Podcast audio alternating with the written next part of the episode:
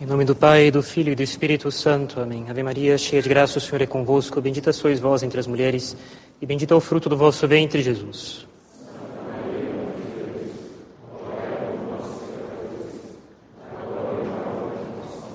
Nossa Senhora das Dores. Podem sentar, por favor.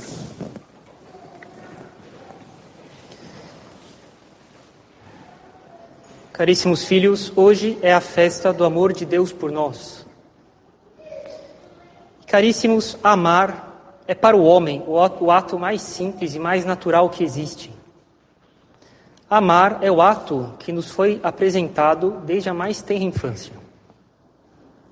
E nosso Senhor dispôs assim para que nós nos dirigíssemos a Ele. Criados por Deus, a imagem de Deus, nós fomos criados capazes de amar. E esse coração que Ele nos deu, o nosso coração, foi feito para amar. É necessário, portanto, que vocês evitem, nas escolhas de vida que fazem, na educação que vocês dão aos seus filhos e filhas, que vocês evitem atrofiar essa capacidade de amar e, ainda mais, pior ainda, que vocês evitem combatê-la. Mas essa capacidade de amar, que jorra do fundo da nossa natureza, é uma capacidade cega que deve ser governada, governada com prudência, porque amar é muito perigoso. Santo Agostinho, que havia feito a experiência de todos os amores, escrevia: Meu amor é um peso que me inclina, que me arrasta. Por ele eu sou levado para qualquer lugar ao qual eu me inclino. Porque o amor ele tende à união com o objeto amado. Quem se ama sabe disso. Ninguém, ninguém vive num namoro eterno. O namoro entre duas pessoas que se amam visa o casamento. O amor tende à união com o objeto amado. E é por isso que a união da natureza divina com a natureza humana na pessoa de Jesus Cristo é fruto de um amor imenso da divindade por nós. Ele amou tanto o ser humano que ele se uniu a ele. Tamanho o amor de Deus por nós. E como as coisas que são feitas por amor são atribuídas ao Espírito Santo, nada mais conveniente do que ser dito a Nossa Senhora que o Espírito Santo pairaria sobre ela e realizaria essa união, movida pelo amor de Deus por nós, essa união entre a natureza divina e a natureza humana em Jesus Cristo. Porque o amor tende à união com aquilo que nós amamos. E na sua introdução à vida devota, São Francisco de Sales diz assim para aquela alma que ele dirige e à qual ele dedica essa obra: O amor ocupa o primeiro lugar dentre as paixões da alma é o rei de todos os movimentos do coração. Ele atrai tudo o mais para si e nos faz semelhantes àquilo que é amado. Tome, portanto, muito cuidado, Filoteia, de não ter um amor ruim, porque muito rapidamente você ficaria toda ruim. Caríssimos, o que eu falarei aqui é bastante grave, muito, muito sério mesmo. Mas é necessário olhar essas coisas face a face. Nós não sabemos amar. Nossa geração, nossa época, nosso mundo não sabe amar. Nós não sabemos amar. Isso é duro, mas é verdade. E definitivamente nós não sabemos amar as pessoas, muito menos Deus. Eu gostaria de apelar aqui para um santo, um santo do céu cujas virtudes continuam a iluminar essa terra sobre as almas para glorificar a Deus e é justamente São Francisco de Sales. Ele é incontestavelmente, como Santo Agostinho, alguém que merece receber o título de doutor do amor. Esse amor que foi verdadeiramente a vida de São Francisco de Sales. Ele viveu desse amor num tal impulso de fervor e de generosidade que nada foi capaz de pará-lo, nem mesmo capaz de lentificar essas vitórias magníficas e constantes da graça nele em São Francisco de Sales. título de exemplo, nosso manso santo, tão cheio de bondade, uma vez por volta dos seus 15 anos, estudando em Paris, entra sem querer na casa de uma mulher de má vida, por inadvertência, e eis que ela se lança em direção a ele para abraçá-lo, e ele cospe no rosto dela e vai embora.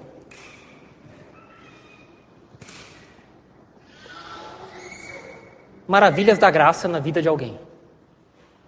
Vitórias tão grandes sobre as tristes consequências do pecado original que a graça fez dele o santo mais humano e o mais humano dos santos.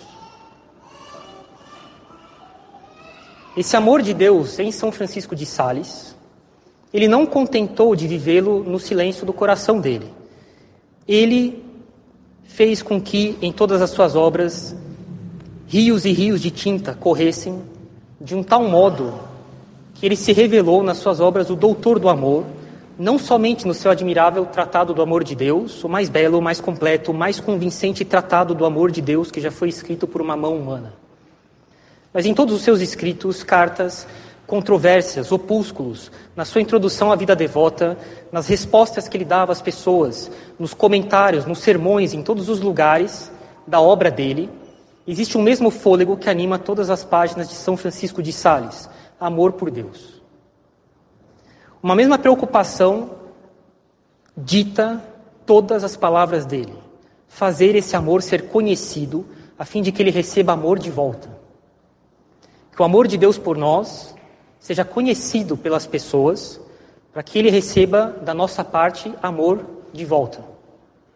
E esse apostolado pelo amor de Deus, em favor do amor de Deus, uma defesa tão tocante por esse amor que o Sagrado Coração de Jesus tem por nós, essa pregação viva de amor por Deus que São Francisco de Sales fez ser a vida dele, irá um dia chegar a ponto do próprio Sagrado Coração falar para uma das filhas da Visitação, fundadas pelo nosso santo, Santa Margarida Maria. Esse amor de São Francisco de Sales levará o Sagrado Coração a dizer para ela, filha de São Francisco de Sales, o quanto esse amor que ele tem por nós era tão desconhecido e desprezado pelos homens, mas que esse amor podia ser experimentado por nós, que os homens podiam penetrar nos segredos do amor de Deus e provar da embriaguez das chamas de amor de Deus por nós. E essas belezas da caridade divina, São Francisco de Sales, ele tinha tanto ardor em fazê-las conhecer para tantas almas esquecidas desse amor, ou medrosas, desconfiadas da providência, que é realmente a vida dele. Ele sabia que essa caridade divina é o princípio de toda a santidade, de toda a santificação, a medida de todas as virtudes. O amor por Deus estabelece o verdadeiro, o único equilíbrio sobrenatural o único equilíbrio moral nas almas, nas pessoas, que faz com que elas sejam cristãos fortes e santos. Na sua grande preocupação da glória de Deus, do bem das almas, esse foi o grande desejo de São Francisco de Sales, instaurar nas almas o reino do equilíbrio sobrenatural, por meio do amor a Deus. Era, essa era tanta obsessão de São Francisco de Sales que o Sagrado Coração de Jesus, a fonte de todo o amor que ele tem por nós, escolherá as filhas da visitação, fundadas por São Francisco de Sales, para propagar pelo mundo o amor que ele tem por nós, para receber amor de volta, de nós.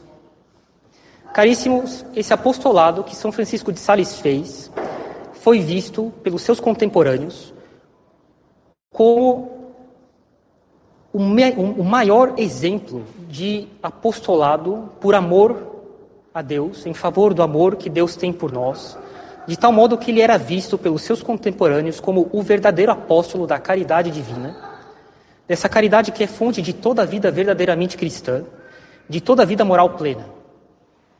Esse apostolado do amor, pelo amor, tão fecundo, tão perfeitamente adaptado às almas, porque nós fomos feitos para amar. As almas foram criadas para amar. E elas não são perfeitas, elas não estão satisfeitas, elas não têm equilíbrio, elas não têm propriamente normalidade se não é amando. Nós vimos no começo desse sermão a grande necessidade de escolher bem esse amor. Tome, portanto, muito cuidado, Filoteia, de não ter um amor ruim, porque muito rapidamente você ficaria toda ruim. Esse amor de Deus, esse amor por Deus, amor de retribuição a Deus da nossa parte por todas as bondades incontáveis que Ele fez por nós, sobretudo pela instituição do Santíssimo Sacramento, essa obra-prima do amor de Deus, um amor de reparação pela indiferença que Ele recebe de nós nessa obra-prima, que é a Sagrada Comunhão. Esse amor produz um perfeito equilíbrio nas almas, conforme a própria divisa de São Francisco de Sales: nada em excesso, nada que falte, ni plus, ni moins, nem mais, nem menos. Esse era o princípio de vida dele, um auto-ensinamento prático, eficaz. Como já falamos, todos os santos terminam por sintetizar toda a vida deles num só princípio que lança luz sobre tudo. São, São, Santo Inácio de Loyola era para a maior glória de Deus, São João Bosco, dai-me almas, tirai o resto, São Francisco de Sales, nada em excesso, nada que falte. Essa era a divisa da família dele. Foi assim que ele foi educado pelos pais dele. Nada em excesso, nada que falte. Isso fez um santo. Um princípio só. Caríssimos, nós vamos além agora. Junto com a Sagrada Eucaristia, que é realmente uma coisa que ultrapassa qualquer horizonte de perspectiva possível que a natureza humana possa conceber de até onde Deus pode chegar com o amor dele por nós. A obra-prima da criação natural, de todas as espécies de criaturas que Deus fez, somos nós, o ser humano. Em nós, Deus teve a audácia de criar um animal racional. Reflitam na enormidade dessa audácia de Deus. Fazer um animal racional. Reflitam na enormidade da audácia de Deus. Ele teve a audácia de unir numa união que é natural, não é forçada, não é mantida a golpe de sobrenatural, de milagre, de intervenção divina constante. É natural. Ele teve a audácia de unir, de modo natural, uma matéria que se corrompe, estraga, apodrece, divide, quebra, que individualiza os seres, uni-la a uma alma imaterial, imortal, que conhece as coisas por abstração, separadas da matéria, de modo universal e não individual. Ora, a matéria individualiza as coisas. De toda a matéria do mundo, existe uma parte que está só em mim e em mais nenhum outro ser. A matéria individualiza os seres. Deus teve a audácia de unir dois princípios tão diferentes em um ser só, uma união que é natural e não por força. Deus, na sua sabedoria, quis criar um ser assim. Somos nós. Pois bem, daqui, da compreensão dessa audácia de unir duas coisas tão díspares, tão diferentes, é necessário ver e concluir, e é fácil concluir, que o equilíbrio entre essas duas coisas é extremamente difícil de ser alcançado. Nada melhor que a nossa experiência cotidiana para que nós sintamos o peso real da nossa alma estar unida à matéria. Na escola teve uma aluna que me perguntou, padre, por que os senhores na capela falam tanto para os fiéis coragem? Eu disse, mais para frente você vai entender. Ela ainda não sente o peso da matéria sobre a alma dela tanto quanto nós. Deus teve a audácia de criar um ser em que ele une o espírito à matéria. E essa união é natural. E o equilíbrio, uma vida equilibrada, ela é para nós extremamente difícil de ser alcançada. Ela é um trabalho cotidiano. E esse equilíbrio, essa vida equilibrada, ela só pode ser obtida por amor a Deus, por meio do amor a Deus. Um equilíbrio que é tão tênue de ser obtido entre dois princípios que compõem o nosso ser, a matéria e o espírito. Princípios tão diferentes, de comportamentos, inclinações, propriedades tão diferentes. Só pode ser obtido num estado de máxima perfeição. Um equilíbrio tão tênue, tão delicado, só pode ser obtido por meio do mais perfeito trabalho. E essa perfeição está em amar a Deus. Esse equilíbrio sobrenatural, ele é fruto de amar a Deus. E o Sagrado Coração de Jesus, ele é o objeto sensível desse amor por Deus. Do nosso culto de amor, pelo amor infinito que Deus tem por nós, pelos homens. Para oferecermos ao Sagrado Coração um culto público de reparação, para obter desse coração uma nova infusão de amor sobre toda a igreja, sobre o mundo, um modelo de vida embelezada e sobrenaturalizada, santificada por esse princípio divino que é o amor por Deus. Princípio que une estreitamente as almas a Deus e que nos dá equilíbrio sobrenatural. Ah, eu sou complicado, eu sou complicada, eu tenho problemas, eu tenho dificuldades. Amor por Deus. E é isso que o Sagrado Coração quer nos dar como retorno das reparações que lhe oferecemos. Reparações por toda a ingratidão que ele recebe dos homens, uma efusão de amor sobre a igreja e sobre o mundo, de equilíbrio sobrenatural. Isso supõe uma luta perseverante e generosa contra as paixões, uma sincera renúncia a esse eu, que o pecado tornou tão odioso porque ele se afasta de Deus, para não dizer que vai até o ponto de se substituir a Deus. E ajudada pela prudência, essa luta, uma luta de salvação, uma luta de vida, uma luta de luz, uma luta de liberdade, uma luta de leveza. Persegue com paciência, com coragem, a aquisição das virtudes próprias a cada um de nós, a cada estado de vida em que cada um de nós está, especialmente pequenas virtudes humildes escondidas, como São Francisco de Sales diz, como violetas no fundo dos bosques, nas regiões mais sombrias, com mais sombra, né? muito frequentemente ignoradas, até mesmo desprezadas. Mas pelas quais São Francisco de Sales tinha uma imensa estima e dizia que elas eram extremamente caras aos olhos de Deus. E caríssimos, na nossa época, em que tantas causas diversas, tantas influências perniciosas, que nós, pastores de vocês, as almas as quais nós estamos, estamos encarregados de cuidar das, das almas de vocês, as almas que Deus nos confiou, nós alertamos dessas influências perniciosas que arrastaram as pessoas e arrastam para fora de todo o equilíbrio sobrenatural, de todo o equilíbrio moral, num verdadeiro turbilhão de loucura. Um tão grande número de almas.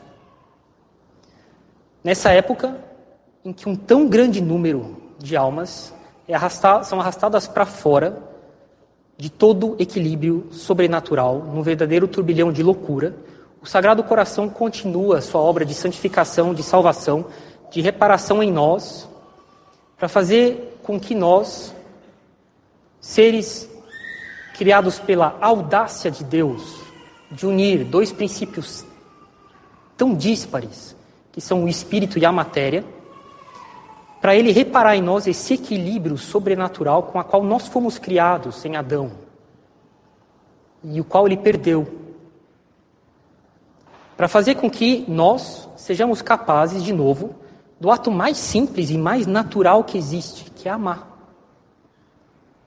Caríssimos, é necessário dizer que não saber amar é a via certa do desequilíbrio, da falta de bom senso, da falta de todo equilíbrio moral, um verdadeiro turbilhão de loucura.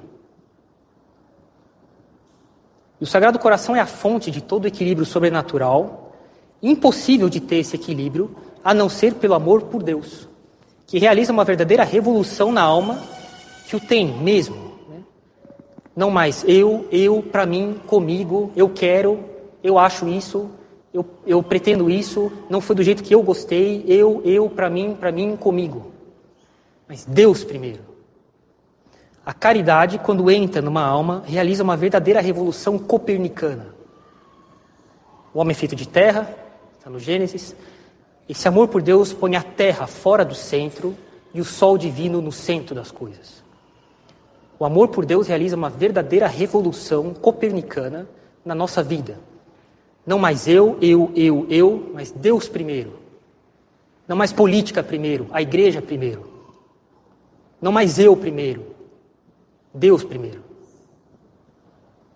A caridade realiza uma verdadeira revolução nas almas, no modo delas operarem, no modo delas verem as coisas, no modo delas funcionarem. Esse é o princípio do nosso equilíbrio sobrenatural. Ele vem ao longo do tempo, não é obra de um dia. Uma andorinha não faz verão. Também não é só um dia que faz com que nós tenhamos equilíbrio sobrenatural. Isso é obra de uma vida. Mas uma luta sincera, salvadora de liberdade contra os nossos vícios, nossos pecados, porque eu não me preocupo mais com eu, comigo, para mim, mas Deus primeiro, a igreja primeiro.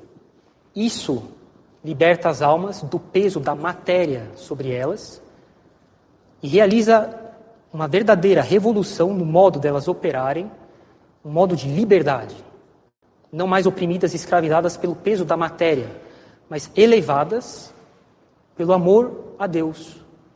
Se o fogo é símbolo do amor, é porque ele tem uma inclinação natural para cima, dentre outras coisas. E o amor por Deus nos livra do peso da matéria e nos eleva para Deus.